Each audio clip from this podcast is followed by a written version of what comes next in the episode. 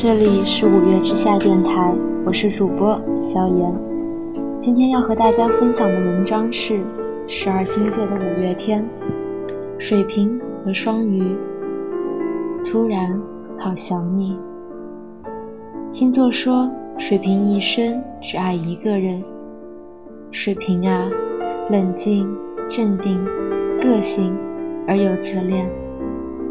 我看着他义愤填膺地转发了这条帖子，又为自己辩护，心里默默地给他点了一个差评。这哪里像一个镇定自若的人呢？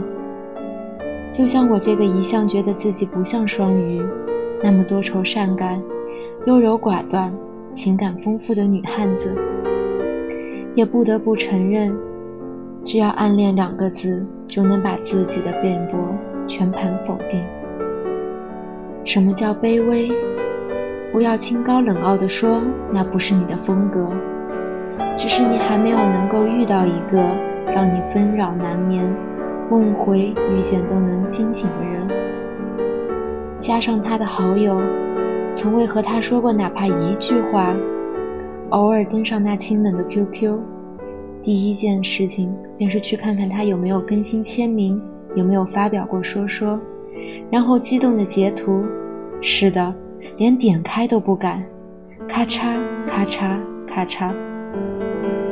七月份时，他发了几张和朋友吃饭的照片，我瞪大了眼睛辨认了好久，又截图下来，手指在屏幕上撑到最大，依稀想分清那个模糊的影子是不是他，有没有在笑，小心翼翼。诚惶诚恐，生怕反问名单里透露出自己看到的痕迹，蒙蔽所有的视觉、听觉、掩耳盗铃。然而，我们曾经那么美好过，美好的可以当之无愧地承担那个众人惊艳的词——青梅竹马。那时候没有考试，没有作业；那时候没有电脑，没有苹果。那时候我玩着红警，喝着五毛钱一包的风味酸奶。那时候星座啦、塔罗牌啦，都还是陌生的、不可思议的词。那时候他走在我身边，我神经兮兮地捧着一本星座书，潜心钻研。终于感受到了他不屑的眼光时，我献媚地抬起头问：“你的生日是什么时候啊？我帮你看看你是什么星座的。”他把头转到一边，傲慢的不可一世。切，比你早，早二十三天。皱开眉头，开始算小小的我，不知道，不知道差了二十三天。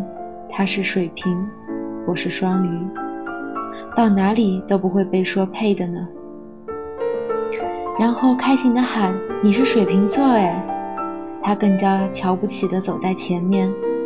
脖子依然歪到一边，心有灵犀一般的在我小声嘟囔“果然自大”的时候，转过来凶神恶煞的吼：“找死啊你！”我缩着脖子跑步跟上，大气不敢出的走在他的身边。一如那么多年，一直是那么胆小的，被恐吓惯了的，一步一除的和他并肩。有一次，学校选派我去第三小学参加一个什么书信大赛。然而，天生带点路痴因子的我，迷迷糊糊地绕了一大圈，才找到了比赛的教室。正跨进门，一个男生也疯似的冲了过来，险些和我撞上了。而更令我目瞪口呆的是，竟然是他。我们不是一个小学的。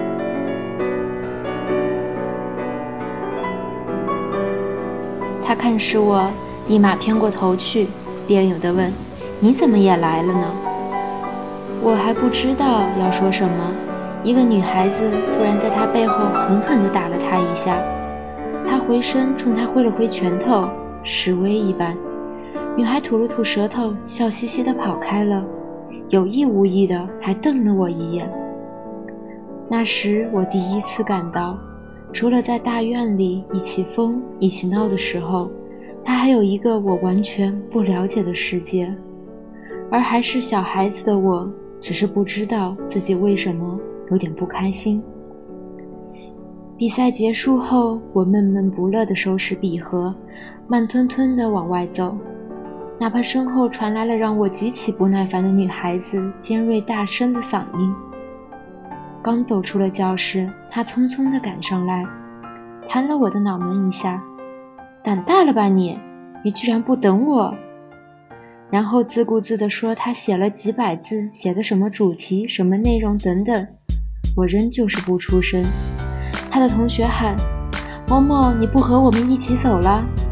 他回声大道：“你们走吧。”然后身后传来了并不美妙的口哨声、嬉笑声。我身里一颤，表面上却努力地装得满不在乎，直到走出了小校门，才开口。哎，回家是走这边吧？他向反方向大步的走，我犹豫了一会儿，又跟了过去。然后听见他说：“从这边走，陪我取蛋糕。”我啊了一声，没反应过来。他有点生气的伸出了手，抓乱了我的头发，赌气地说：“今天是我的生日啊，你到时候你生日我不送你礼物了。”我有自觉，不好意思地低下了头，默默地走着。在将乱七八糟的刘海恢复原状时，脑海里一瞬间划过了那个女孩光光的额头和高挑的马尾。我小声地问：“你，你觉得短发好看还是长发好看呢？”他哼了一声，自恋地说：“我最好看。”然后拐进了街边的一家蛋糕店。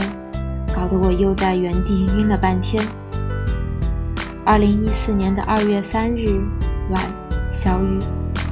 我是说我所在的地方的天气，和他的话将近一千公里。我知道他回了老家，现在也是我的老家。我知道他在全集三千多人中排在两千多名。我知道他什么时候回去的，要在那里待多少天。这些零零碎碎的事情，要怎样心惊的装作不在意，才能从别人口中一点点的掏出来？而此时，我只想知道，这个生日他和谁一起过？听说他前女友就是在给他过生日时表白的，多好啊！我真羡慕那个女孩，长发变短，短发留长。我亦或是那个不怀好意的盯着我的女孩子，都已被时光的洪流卷到了不同的渡口。原来不管长发短发，最重要的是勇气啊！于她，我明白的太晚，而我自己接下来的人生，并未太迟。点开了他的头像，看到最近听着写着五月天。突然好想你，笑了笑，离开热闹的亲戚朋友，走到漆黑的小屋里，看不见雪纷纷飘扬的落下，也听不见被凛冽的北风。